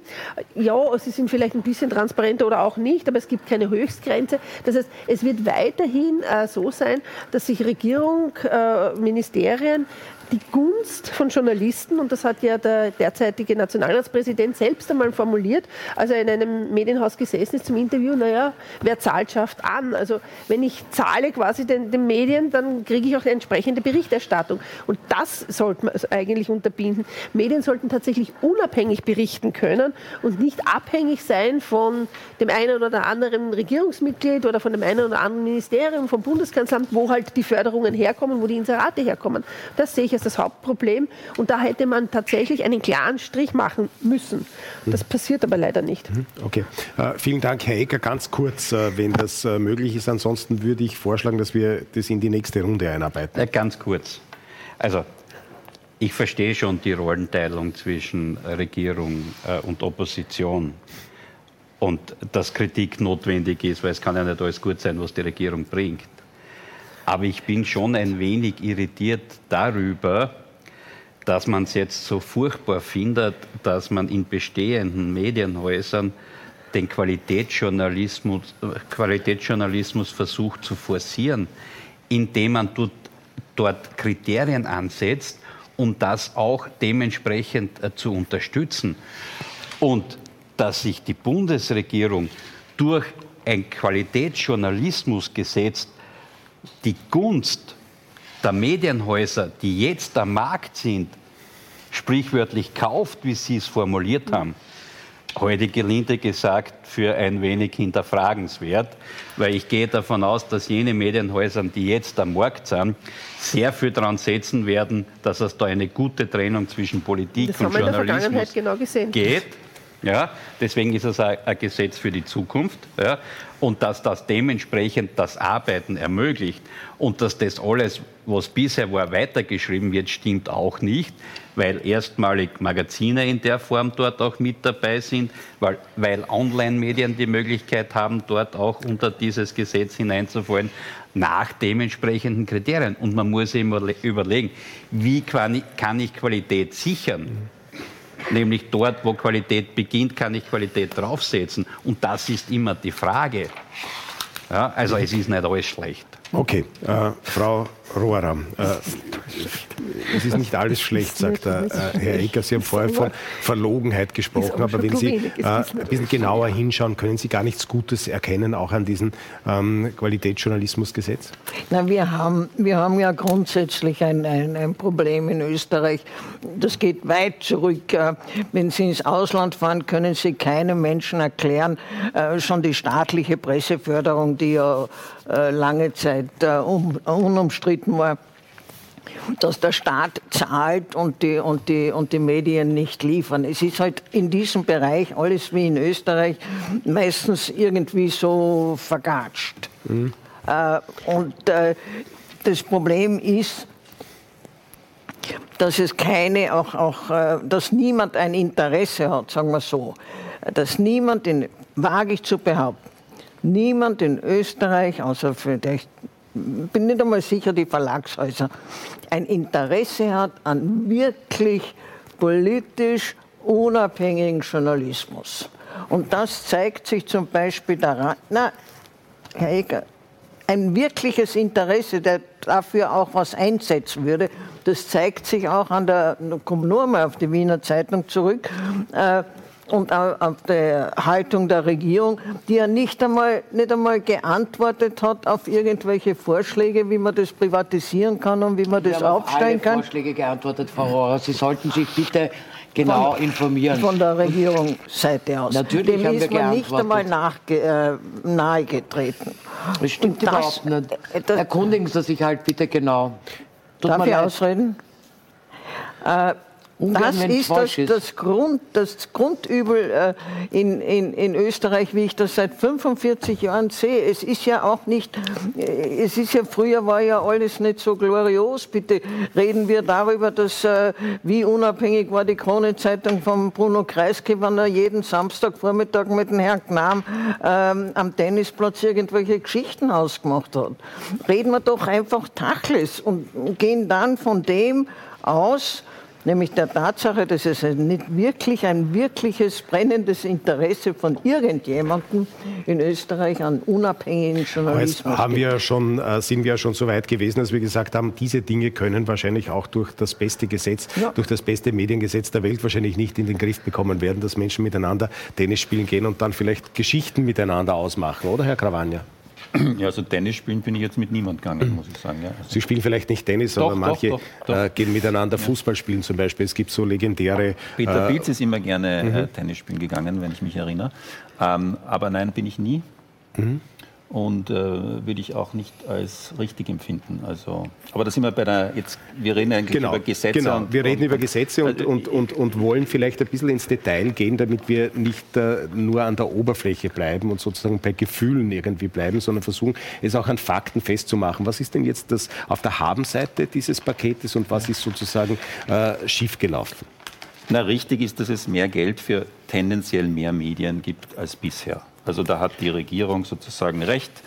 Aber ähm, würden Sie der Einschätzung auch äh, zustimmen? Gleichzeitig, gleichzeitig ist die es, ist, ist, gleichzeitig kann, kann, man auch so sagen, dass der Club der etablierten Medien, Medien, und das sind gewisse Platzhirsche, wie das richtigerweise genannt wird, und immer die gleichen, natürlich jetzt einfach mehr Summen bekommen als früher. Und man kann genauso sagen wie der Herr Egger, das ist doch eigentlich gut, weil es sind die Masse der Journalistinnen und Journalisten und die Medien, die wir gemeinhin kennen. Oder man kann sagen, richtigerweise wie die Opposition, ja, aber was ist mit neuen Medien und wirklicher Innovation und reicht es einfach aus, den alten Medien das Geld hineinzustecken? So, also wir sehen leider, das mein Glas ist ganz leer, es ist halt in Wahrheit dieses Gesetz so wie ein halbes Glas sozusagen halb leer oder äh, nicht ganz äh, voll. Also ich würde sagen, nur um eine Relation herzustellen, es wäre natürlich besser, wenn man viel mehr Geld genommen hätte aus diesem wahnsinnig großen Budget, das man offensichtlich für Inserate hat und dadurch noch einmal mehr in die Medienförderung gegeben hätte und diesen Aspekt, der richtigerweise von der Opposition angesprochen wird, aber von vielen Kritikern auch, dass man in wirkliche Medieninnovation investiert, ja, da wäre, glaube ich, genug Geld da. Das hat mhm. man nicht getan. Ja. Was, was, wäre denn aus Ihrer Sicht, damit äh, unsere Zuschauerinnen und Zuschauer ja. auch äh, verstehen, worüber hier geredet wird, was wäre denn eine Medieninnovation aus Ihrer Sicht, die äh, sozusagen jetzt offensichtlich da durch die, durch, die, durch die Finger schaut? Also ich glaube, was jeder verstehen wird, ist das Beispiel, das heute schon aufgekommen ist ein junges Online-Medium, und ich glaube, wir wissen alle, dass das die Zukunft, äh, das ist nicht nur die Zukunft, das ist schon die Gegenwart. Ja, aber ein mhm. junges Online-Medium muss laut diesem Gesetz, das hier vorliegt, 30 Millionen Zeichen schreiben. Es ist noch kein Gesetz, es ist nur ein Entwurf. Gesetzesvor Schlag. Ja, ich weiß nicht, was noch rauskommt. Aber können aber wir wieder diese 30 Millionen Zeichen vielleicht ganz kurz reden, weil ich glaube, auch das wichtig. ist nicht so allgemein bekannt, äh, was damit eigentlich gemeint also ist. Also immerhin hat die Regierung vorgelegt und ich weiß nicht, ob Sie sich schon distanzieren davon, aber es ist, jetzt steht noch einmal 30 Millionen im Raum. Ähm, muss ein Online-Medien äh, muss ein Online-Medium Online produzieren. Äh, produzieren und jetzt Sie haben mal vorgerechnet, es würde heißen 30. Äh, ja, also ich habe bei bekannten und sehr ja, bekannten Journalistinnen angerufen und gefragt, wie viel schreiben Sie denn so pro Jahr und in der Regel und das sind schon sehr fleißige Tagesjournalistinnen oder Journalisten, die kommen nicht über eine Million hinaus. Das heißt, man müsste 30 gute Journalistinnen und Journalistinnen haben, damit man als junges Medium gefördert wird. Das ist natürlich vollkommen absurd und das ist Ausdruck, dass im Hintergrund hier sehr starke Lobbyingverbände für den Club der etablierten Medien arbeiten, damit diese Regierung nichts tut, damit möglicherweise kein Euro verloren geht äh, und, und jungen und aber vielleicht können wir bei Frau Blimling und Herrn Ecker ja nachfragen, möglicherweise ist das eh schon wieder draußen, diese 30 Millionen Zeichen. Es oder? gibt jetzt einen Entwurf, der ist in Begutachtung, ich habe es schon mehrfach gesagt. Aber sind Sie dafür, dass das wieder rauskommt? Ich Na, hätte das herausgehört jetzt. Wir, wollen wir gern, aber das ist eine Verhandlungssache.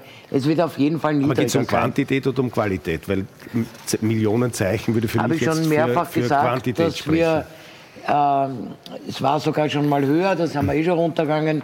Und äh, natürlich muss man aus unserer Sicht das massiv reduzieren. Am liebsten wäre uns, wenn es gar keine Zeichenzahl gäbe. Okay. Aber das ist eine Frage, wie wir das im, gemeinsam verhandeln. Jetzt warten wir mal Nächste Woche ist Ende der Stellungnahmen am Montag. Okay. Dann schauen wir uns das durch ja. und fahren das. Hey, ganz kurz. Also, ich bin ja noch nicht so lange im Parlament.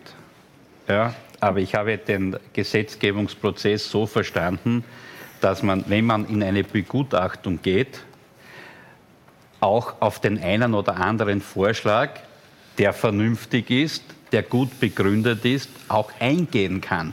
Und ich verstehe diese andauernde künstliche Aufregung nicht. Es ist ja noch nichts in Stein gemeißelt, sondern wir haben einen Vorschlag vorgelegt. Von wem kam dieser Vorschlag? Wer hat ja, das war ein gemeinsamer Vorschlag. Aber wem sind die 30 Millionen eingefallen, sozusagen? Ja, wir haben uns darauf geeinigt, dass wir diesen Vorschlag in Begutachtung schicken. Okay. Dann gibt es scheinbar Expertise dazu, dass das unerreichbar ist. Dann werden wir darüber diskutieren.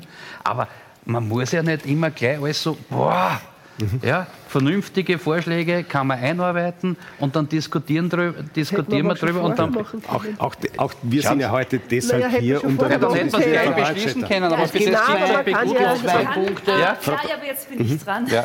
Also ähm, ich finde das eine sehr schöne Aufforderung, dass man vernünftige Vorschläge einarbeiten kann, denn wir haben derer viele und äh, auch viele andere Menschen, was ja auch die Debatte rund um die Wiener Zeitung zeigt. Aber ich kann meine Zweifel an einer anderen Förderung festmachen, die jetzt vor kurzem äh, über die Bühne gegangen ist, nämlich die digitale Transformationsförderung.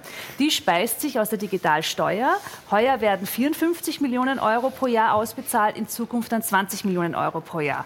Und da das wimmelt nur von absurden Beispielen. Da bekommt die medienähnliche Plattform eines reichen ÖVP-Spenders, die antisemitische Karikaturen verbreitet, 700.000 Euro.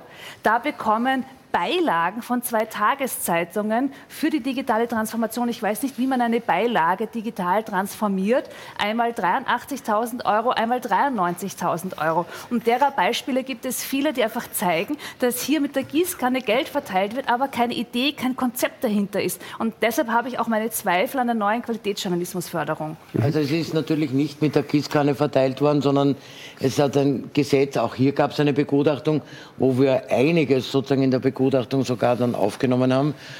Und es ist natürlich ein Gesetz, das, weil vorher die Frage war, Innovation wird nicht gefördert. Natürlich wird mit der Digitaltransformation die Innovation gefördert und zwar massiv. Und natürlich, wenn man sich die Projekte genauer anschauen würde, nicht nur das veröffentlichte Register, das sozusagen von der RTR veröffentlicht, dann sind das natürlich gerade in diesem Digitalisierungsbereich sehr viele Projekte, die auch von ganz kleinen Medien kommen. Dass die natürlich weniger kriegen als sozusagen eine, ein großes Medium, ist auch klar, weil der Aufwand ein größerer ist. Ja.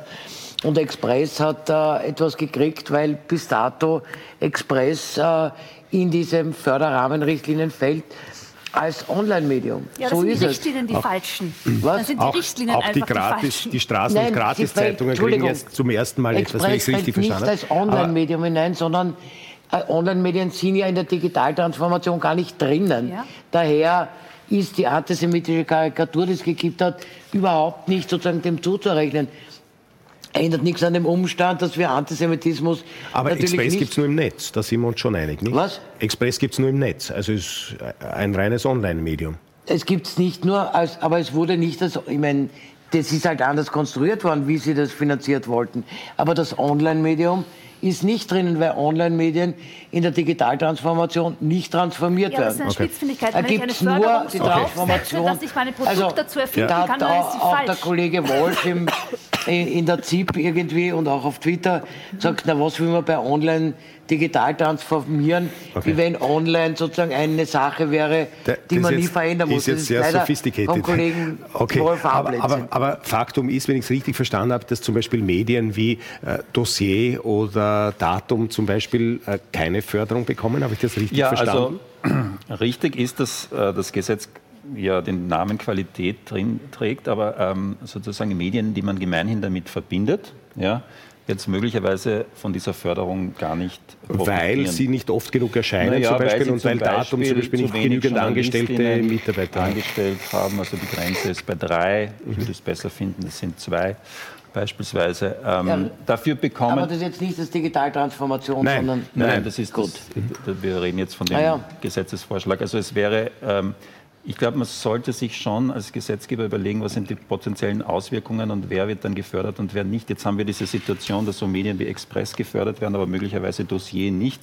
Ich erinnere, Dossier ist immerhin dieses Medium, das diese Inseratenkorruption eigentlich als erstes wirklich umfassend berichtet hat. Und äh, jetzt kommt dieses Gesetz und, und, da steht auch sehr viel über die zukünftige Transparenz dieser Inserate drin, aber wird das einzige Medium sein, das wahrscheinlich nicht gefördert wird. Vielleicht hat die Frau Rohrer ja doch recht mit ihrer These, dass es äh, doch nicht gewollt ist. Ja, gibt es kein äh, großes Interesse oder nicht groß genug oder die Koalition sind, besteht natürlich aus zwei Parteien. Ähm, und im Hintergrund, das sage ich noch einmal, äh, sehr starke Lobbyingverbände und gewisse kleinere Medien haben da möglicherweise zu wenig Lobbying oder zu wenig Fürsprecher. Ja. Mhm. Ähm, ist eigentlich, wir haben jetzt sehr lange über das Thema Presseförderung äh, geredet. Ist überhaupt denkbar, dass es gar keine Presseförderung gibt? Äh, Frau Rohr, könnten. In den meisten äh, Ländern gibt es keine. In den meisten Ländern gibt es eben keine.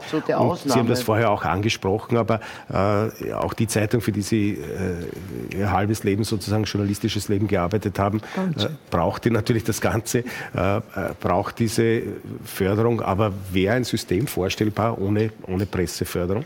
Das wäre ja sozusagen die sauberste Lösung gewissermaßen, weil die Inhalte sich so gut verkaufen, ähm, dass, sie, dass, die, dass die Produzenten sozusagen davon leben können. Also vom Kaufpreis, der Herr Kamanger weiß vielleicht den Prozentsatz, vom Verkaufspreis und Abopreis kann, kann keine, äh, Printmedium äh, existieren.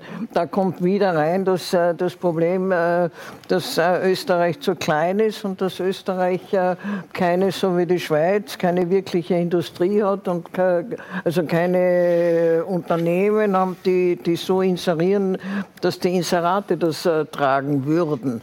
Also ich glaube, du kommst wahrscheinlich ähm, ohne, ohne Förderung unter Anführungszeichen äh, nicht, äh, nicht aus. Es ist nur mit den Förderungen, wie man am Dossier sieht, das Problem in Österreich, dass es nicht, äh, dass es nicht klar ist und dass bei jeder Förderung irgendwer eine Hidden Agenda hat. Es ist keine saubere Sache. Aber ich bin überzeugt, würde man unabhängigen Journalismus wollen, dann könnte man auch eine, ein Fördersystem errichten, das sauber wäre. Und das, was wir haben, ist es nicht. Mhm. Es ist natürlich sauber, weil es gesetzlich definiert ist. Und der Falter ist wohl eine kritische Zeitung. Also gehe ich mal davon aus, eine qualitätsvolle kritische Zeitung kriegt Presseförderung, kriegt Förderung aus, dem, aus der Stadt Wien, hat jetzt in der Digitalförderung gekriegt. Also zu behaupten, es wäre sozusagen alles unsauber, finde ich doch ein bisschen, äh, wie soll ich sagen, überzogen. Und natürlich gibt sozusagen, ist die Problematik, dass äh, der Medienmarkt an sich in Österreich zu klein ist und noch dazu einer ist, der stark ähm, regional dominiert ist. Ich meine, die VN mit dem, mit dem Moos Media ist so dominant in Vorarlberg, dass nicht einmal die Kronenzeitung geschafft, sozusagen dort Fuß zu fassen. Ja. Also wir haben ja eine, eine Medieneigentümerstruktur, sagen wir mal so. Meine, Österreich hat ja insgesamt eine extrem hohe Medienkonzentration. Es gibt ja in ganz wenigen Ländern äh, so wenig, äh, so wenig Häuser. In Europa sowieso nicht. Ja. ja. Eine hohe Medienkonzentration und eine Tradition der Medienhäuser, die aus Familienunternehmen ja. kommt. Eine ungesunde Von Situation natürlich auch für, ja. für, Journalistinnen und Journalisten, weil sozusagen die Zahl der Arbeitgeber äh, gewissermaßen begrenzt ist, wenn man jetzt die Häuser sieht, die großen. Oder? Naja, also ich meine, es gibt schon einige Arbeitgeber, aber ich gebe der Kollegin Ora jetzt mal recht, es würde ganz wenig Arbeitgeber geben, wenn es nicht ähm, wenn es nicht so viel staatliches Geld geben würde in Österreich für Medien. Blöderweise momentan verteilt über Inserate. Wir reden da über Dimensionen 200 Millionen in der Regel äh, so pro Jahr. Presseförderung wird jetzt auf 20 Millionen, äh, 28 Millionen aufgestockt. Also sieht man auch die Dimension. Ich wäre mal dafür, dass man das irgendwie angleicht. Das wäre vielleicht ein erster Schritt, äh, so das anzudenken. Aber wir hätten auf jeden Fall ganz wenige Medien, behaupte ich, die sich wirklich unabhängig finanzieren könnten in Österreich. Also eigentlich eine sehr traurige Erkenntnis, aber es ist ein bisschen wie in Kunst und Kultur, muss man mittlerweile sagen. Ja. Mhm. Das heißt, es braucht dann wieder äh, vermögende Menschen, wie zum Beispiel äh, Dietrich Mateschitz einer war, äh, der dann ein kleines Medienimperium aus dem Boden stampft. Herr Ecker. Also ich möchte nur kurz äh, an den Eingang unserer Diskussion mhm. erinnern, mhm. wo wir darüber gesprochen haben, über das Verhältnis äh, Journalismus äh, und, und Politik. Ähm, ich glaube schon, dass wir auch mit so einer Diskussion die Aufgabe haben, nicht andauernd äh, quasi zu unterstellen, dass wenn die Bundesregierung versucht, Qualitätsjournalismus zu fördern, Medien zu unterstützen, dass sie sich damit gewogene Berichterstattung kauft. Äh, also das trägt schon dazu bei, dass ein gewisses Bild in der Öffentlichkeit entsteht. Und ich würde da schon bitten, dass man versucht zu differenzieren.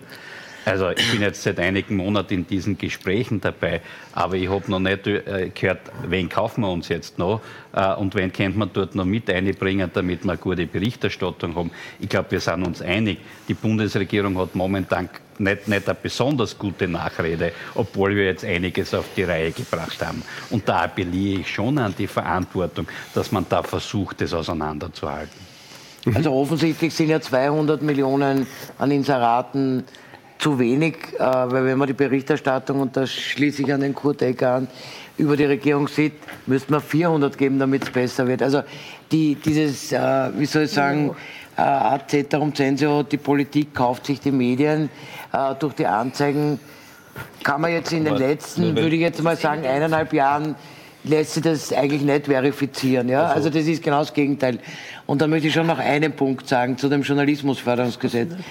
Es ist im Wesentlichen genau dieses Gesetz, das, das der Presseclub Concordia seit Jahren gefordert hat, dass es eine Journalismusförderung gibt. Und das machen wir genau. Und dann kommt die Concordia und sagt, ah, zu wenig, zu schlecht, ah, da ist nicht äh, der Presserat drinnen, alles Mögliche. Ja, Kritik ist gut, aber ich finde schon, auch ein bisschen nimmt es mich manchmal Wunder, wie etwas, was versucht wird, umgesetzt zu werden, wirklich eine jahrelange Forderung der Concordia, die auch meiner Meinung nach immer richtig war, dann zu sagen, na, das ist eigentlich eher Plätzchen und wir wollen uns nur, so ganz extrem hat die Concordia nicht ausgedrückt wie Sie, Frau Rohr, aber wir wollen uns eigentlich mit dem eh immer nur die Medien kaufen. Mhm. Äh, wenn wir über Medien und Politik in Österreich reden, dann äh, kommen wir am ORF natürlich nicht vorbei. Jetzt weiß ich schon, dass der ORF nicht Gegenstand dieses Medienpakets ist, aber trotzdem steht ja der Politik da einiges bevor im Jahr 2023. Auf der einen Seite verlangt der Verfassungsgerichtshof ja bis Ende 2023 eine Neuregelung der GIS, die sozusagen jetzt auch die Streaming-Nutzung mit einbezieht, ein neues ORF gesetzt, ähm, dürfte eben auch eigene Streaming-Formate eben erlauben. Äh, und sollte das Höchstgericht 2023 entscheiden, dass die Politik zu viel Einfluss auf die ORF-Gremien hat, äh, was ja äh, auch anhängig ist, äh, das hat ja, glaube ich, äh, das Land Burgenland, äh, Doskozil, ähm, ja sozusagen vor den Verfassungsgerichtshof gebracht, dann ist auch hier sozusagen ähm, gewissermaßen Not am Mann oder an der Frau. wie soll es denn mit dem ORF aus Ihrer Sicht weitergehen? Gremienreform, Stiftungsrat, also Entpolitisierung.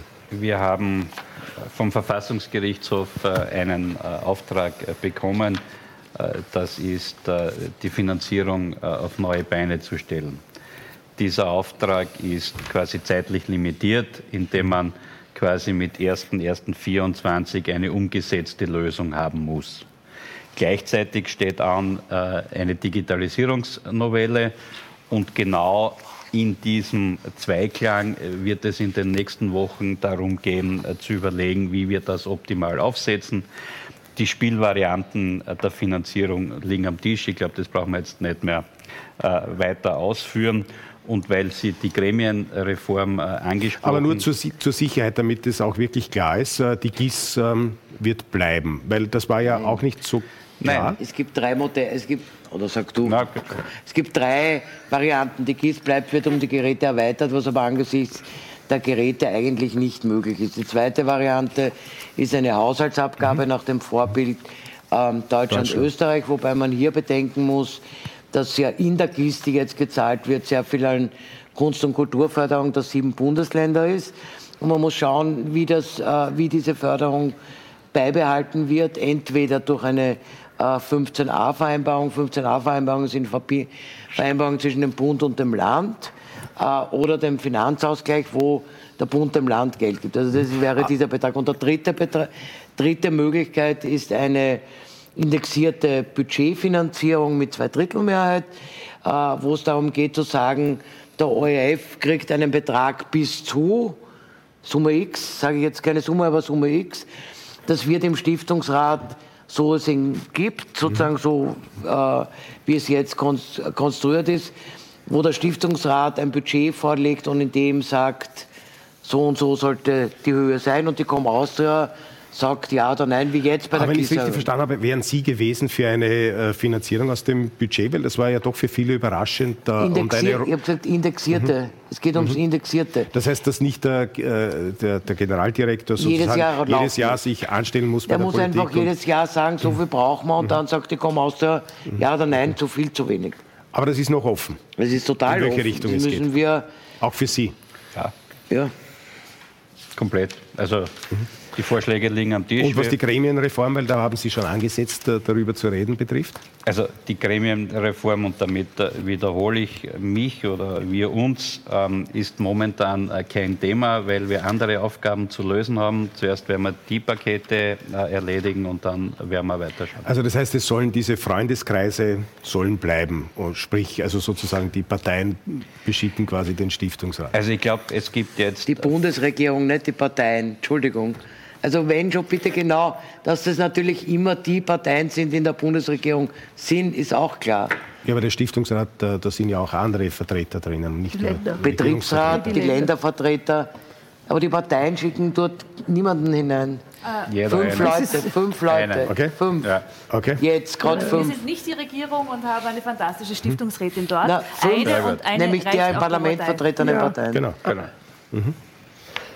Aber das Also ich Verhältnis finde, ist halt ein also, Missverhältnis. ähm, ich, ich finde das ehrlich gesagt desaströs. Es hat der ORF hat auf, auf eigenes Betreiben hin den Verfassungsgerichtshof angerufen. Dieser hat ein Urteil gefällt, nämlich, dass äh, die Streaming-Lücke geschlossen werden muss. Das Urteil erging im Juni und seither ist nichts passiert. Es Natürlich gab keine öffentliche Debatte nichts darüber, passiert ist? Man was muss ist ja nicht mit Ihnen Aufgabe diskutieren. des ORFs? Äh, was soll er leisten? Was muss er tun? Weil jetzt dann auf Druck darüber zu sprechen, wie wir ihn finanzieren, ohne vorher darüber zu sprechen, was eigentlich die Aufgabe des ORFs ist und wie Wir wir, ihn auch in drüber. eine digitale Zukunft übrigens bringen. Also Ja. ich, ich kann nur empfehlen, sich anzuhören, ähm, die Rede des BBC-Geschäftsführers oder Direktors, die er gestern gehalten hat, wo er über die Zukunft des BBC, der BBC gesprochen hat, äh, die ganz klar im Digitalen liegt. All das sehe ich nicht. Wir reden über lineares Fernsehen, lineares Radio und darüber, wie wir das Ganze finanzieren, aber nicht, was die eigentliche Aufgabe ist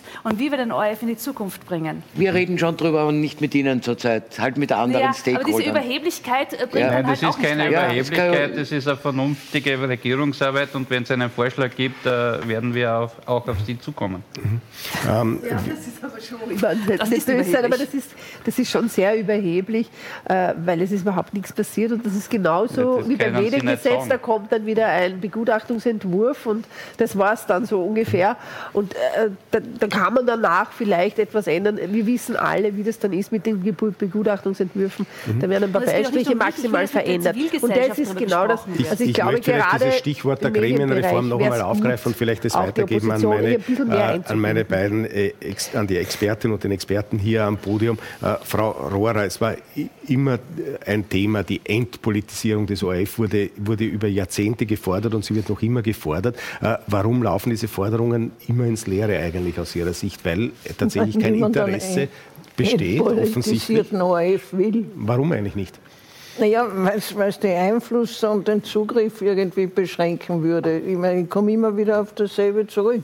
Mhm. Man könnte es schon machen, wenn man, wenn man will. Ich meine, ich komme aus einer Zeit, da sind wir stundenlang äh, vor dem ORF-Kuratorium gesessen und haben gewartet, was die Parteien drin entscheiden. Und dann gab es also fürchterliche Parteienhopperlas.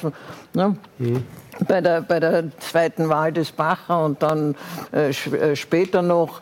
Ähm, ich glaube, äh, man, man, kann, man kann in Österreich, ich sage noch einmal in Österreich, es fehlt einfach der politische Wille für Unabhängigkeit von Institutionen, wo die Parteien ihren Zugriff haben können. Und das trifft auch an ORF zu. Mhm. Sehen Sie auch so? Ja, es gibt sicher bessere Modelle. Ähm, Der Aufsichtsratsvorsitzende des äh, Styria-Konzerns hat vor kurzem in einer Fernsehsendung, in einer Diskussion zu diesem Thema gemeint, ein Aufsichtsrat, wenn wir das jetzt mit einem Aufsichtsrat vergleichen, äh, der Stiftungsrat ist ja nichts anderes, äh, mit 35 Personen ist so und so arbeitsunfähig. Also äh, es müsste in jedem Fall ein, ein kleineres Gremium sein. Und was spricht tatsächlich dagegen, dass das Menschen sind, die nachweislich etwas verstehen vom Geschäft, die Medienkompetenz und Medienerfahrung haben, vielleicht sogar Managementerfahrung in diesem Bereich haben, der international möglicherweise zusammengesetzt wäre äh, gegenüber der jetzt äh, erfolgten Bestellweise eben durch im Endeffekt die Bundesregierung, die Parteien. Hm. Na, gar nichts spricht dagegen. Es ist nur klar, dass äh, der ORF ein öffentlich-rechtlicher Rundfunk ist und deswegen muss es in irgendeiner Form sozusagen eine Art ja, ähm, Verhältnis geben zur Öffentlichkeit. Und wie soll das jetzt aussehen? Das, darüber reden wir. Aber dass sozusagen Politik dort ganz verschwindet, das wird das ist jetzt die Frage, wie man das sozusagen verbessern kann. Es wird immer einen Einfluss der Politik geben, weil es ja ein öffentliches Unternehmen ist. Also das kann man jetzt nicht ganz, mhm. sonst müsste man es ja irgendeiner Familie überschreiben oder irgendeinem. Ähm, also werden, man muss sich schon überlegen, ähm, ähm, wie man diese Reform angeht. Da gibt es tausend Modelle, das ist wahnsinnig kompliziert. Ja, man wird hoffentlich eine gute finden. Aber ich sage nur, warum, was steht auf dem Spiel? Das ist für Politik und Journalismus nämlich sehr wichtig. Äh, wenn man sich diese Zahlen ansieht, ähm, das, das Vertrauen, das sozusagen in den Journalismus, aber auch in die Politik sozusagen, das über, von Jahr zu Jahr verloren geht. Ja, da steht so wahnsinnig viel auf dem Spiel, auch von, dass man, dass sozusagen äh, die Österreicher und Österreicherinnen wirklich glauben, dass das ein unabhängiger Rundfunk ist. Ja. Ähm, also ich würde es nicht versemmeln. Ja. Ich, äh, ich glaube, es hat niemand was davon. Man sieht es in, in Ländern, wo es keinen öffentlichen Rundfunk gibt ähm, dass eigentlich dann ein öffentlicher Diskurs und eigentlich eine demokratische Diskussion gar nicht mehr möglich ist, weil es verschwinden alle in irgendwelchen Parallelwelten. Also es steht wirklich viel am Spiel und es ist die Frage, wie man das löst. Also ich hoffe, es gibt irgendeine Einigung ich würde schon auch öffentlich diskutieren, sonst wird es schwierig, glaube ich. Also. Na, die Medienministerin lässt ja ausrichten, man wird keine Gremienreform angehen, weil das steht nicht im Regierungsprogramm. Stand übrigens Covid auch nicht im Regierungsprogramm und man musste dieser Pandemie auch begegnen. Aber es gibt einen Hoffnungsschimmer, nämlich den European Media Freedom Act, den die Kommission vor kurzem vorgelegt hat, wo sie auch ganz klar fordert, nämlich eine ordentliche Finanzierung des Öffentlich-Rechtlichen, nämlich eine unabhängige und eine, eine Entpolitisierung der Gremien.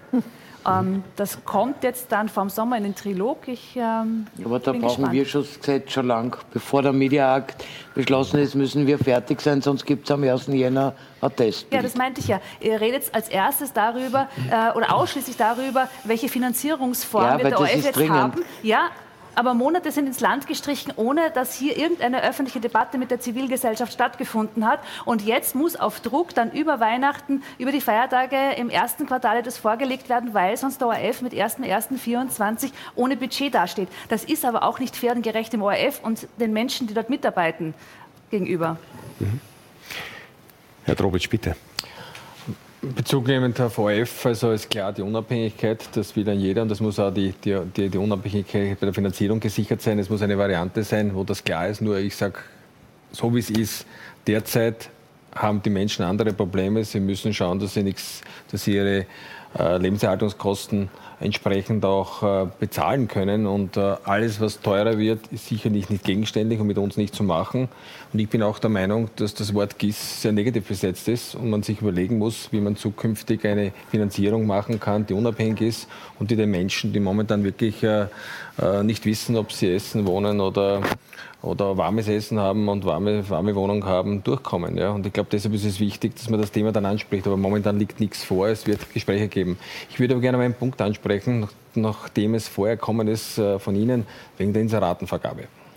222 Millionen Euro sind das, 50 äh, Millionen Euro zusätzlich, die nicht durch die Meldungen bekannt sind. Also es geht doch um ein riesiges Volumen. Und äh, wenn ich jetzt den neuen Entwurf mir anschaue, den Text anschaue, da sehe ich drei Schwachpunkte da. Der erste ist, es gibt keine Obergrenze. Also für mich nicht verständlich, dass man nach Beinschab-Tool so eine, dass das nicht gibt, keine Obergrenze gibt. Sind du weit drunter unter ich, dem, was Feimann ausgegeben hat? Ich weiß aber auch, dass es äh, auch keine entsprechenden Richtlinien gibt äh, und weiterhin der freihändige, die freihändige Vergabe von dem Ministerium erfolgen kann. Derzeit vergibt der Bundeskanzler allein ein Drittel aller Inserat-Abgaben. Ähm, und äh, ich weiß auch, dass im Nachhinein die Transparenz gesichert ist. Sie haben immer gesagt, Sie wollen Transparenz. Das ist auch okay, das sehe ich auch, nur ist im Nachhinein und nicht im Vorhinein. Das heißt, bei dieser Inseratvergabe ist alles gemacht worden und nur nicht das, dass sie das verhindert, was da passiert ist. Und ich sage schon, das ist für mich ein, ein, ein, bedenklicher Fall. Da sehe ich genau, was da versucht wird zu machen. Also da hat man nichts verändert. Und ähm, das war mir wichtig auch noch zu erwähnen, vor allem äh, ich sehe da schon auch noch, und das, die Frau Rohr hat es gestern äh, bei einer anderen Fernsehsendung angesprochen, bezüglich den Herrn Fleischmann. Ich sehe schon auch, dass die Handschrift des Herrn Fleischmann in einigen Positionen erkennbar ist, wenn es um Medienrecht geht. Ich sehe es zum Beispiel auch bei der Wiener Zeitung. Für mich ein Riesenskandal, dass eine 300 Jahre alte Zeitung zu Grabe getragen wird. Das ist Kulturgut, das ist Tradition. Und das so einfach so verschleudern, das finde ich nicht okay und da stehe ich auch nicht dazu. Aber was der Grund sein dürfte, ist das, und vielleicht weiß das der Kollege Ecker, äh, wenn ich vernehme, dass die Veröffentlichungspflicht oder verpflichtende Veröffentlichung der Jahresabschlüsse der Unternehmungen wegfällt. Und das war ja mit fast 17 Millionen äh, die, fast die gänzliche Finanzierung der Wiener Zeitung. Da haben sich die Unternehmungen durchgesetzt. Das dürfte auch die Grundlage Steht sein. Steht im Regierungsprogramm und ist von der EU umzusetzen. Das dürfte das ist, auch die Grundlage sein. Nicht einmal einschreiben müssen, hätten wir es machen müssen. Frau Kollegin, man, Sie, die EU-Richtlinien kenne ich auch. Ja, und die EU-Richtlinien kann man ja, so und so umsetzen. Nein, Nur kann man nicht so umsetzen. Man muss sie so umsetzen, dass Unternehmen nicht mehr verpflichtet sind, im Amtsblatt ihre Bilanz was auch immer ja, zu veröffentlichen. Aber eine, eine, eine, Wiener Zeitung Damit gibt es Wir sind fast am Ende der Sendezeit und kommen jetzt das wieder zur Wiener Zeitung sagen, zurück, also was ich eigentlich vermeiden wollte. Ich glaube, das Thema haben wir erledigt. Herr Ecker, bitte. Ich bin ja sehr verwundert über den äh, Kollegen der SPÖ, weil das, äh, was er jetzt im äh, Zusammenhang mit Medientransparenz einfordert, hätte ja der Wiener Bürgermeister schon über Jahre umsetzen können. Ähm, äh, der ja, gemeinsam äh, mit äh, dem NEOS äh, Vizebürgermeister äh, in den letzten eineinhalb Jahren genau nichts in dem Zusammenhang gemacht hat, äh, was jetzt von beiden Parteien gekommen ist. Nein, eh, und wir sind jetzt, lassen Sie mich ausreden, naja, und wir sind jetzt die Ersten, die sagen, wir machen das transparent, was an Öffentlichkeitsarbeit passiert ab dem ersten Cent. Da werden wir dann sehen, auch äh, was in Wien unterhalb von 5000 Euro äh, vergeben wird. Und die Bevölkerung hat die Möglichkeit zu beurteilen, ist das gerechtfertigt oder ist das nicht gerechtfertigt. Mhm. Ähm, wir sind, wie gesagt, äh, am Ende der Sendezeit angelangt. Ich möchte gerne noch, weil wir ja kurz vor Weihnachten stehen, die Zeit nützen, um noch den einen oder anderen Wunsch vielleicht zumindest da rauszuschicken. Herr Gravagna, wenn ich ähm, mit Ihnen beginnen darf, was würden Sie sich denn für die Medien wünschen? Ja, ich wünsche mir den Erhalt dieser Zeitung. Das würde ich mir wünschen. Jetzt wir wieder bei der Wiener Zeitung. Im, bei der Pre beim Preiseförderungsgesetz würde ich mir einfach wünschen, dass Online-Medien wirklich eine realistische Chance haben. Und das betrifft nicht nur die 30 Millionen, sondern auch die Zahl der Unique Clients, die zu erreichen ist. Also geben wir den jungen Medien bitte eine Chance. Ja. Mhm. Was äh, Frau Rohrer Medien und äh, Politik äh, vereint, äh, ist mit Sicherheit der Vertrauensverlust, den äh, beide erfahren haben in der jüngsten Vergangenheit. Äh, wie kommt man aus dieser Vertrauenskrise wieder heraus? Für die Medien jetzt gefragt? Jedenfalls in meiner Einschätzung nicht durch Gesetze und Regeln, sondern was ich mir wünsche für 23 äh, ist, ähm, dass vor allem in meiner Branche und die Journalisten und die Verleger äh, sich ihres Rückgrats und ihres aufrechten Gangs äh, besinnen und dass die Politiker sich besinnen, dass es vielleicht äh, wahltechnisch ganz gut wäre, authentisch und ehrlich zu sein. Dann sage ich vielen herzlichen Dank für diese äh, Diskussion. Meine Damen und Herren, danke Ihnen fürs Dabeisein, dass Sie uns die Treue gehalten haben, auch 2022. Wir kommen 2023 wieder. Dann aus dem, äh, ja, wie soll man jetzt sagen, neuen Parlament, also aus dem alten Parlament, das äh, neu renoviert worden ist, und zwar am 23.01. dann die erste Sendung aus dem neuen Studio. Bis dahin alles Liebe, schöne Weihnachten, einen äh, guten Rutsch ins neue Jahr und ich hoffe, wir sehen uns wieder 2023. Auf Wiedersehen.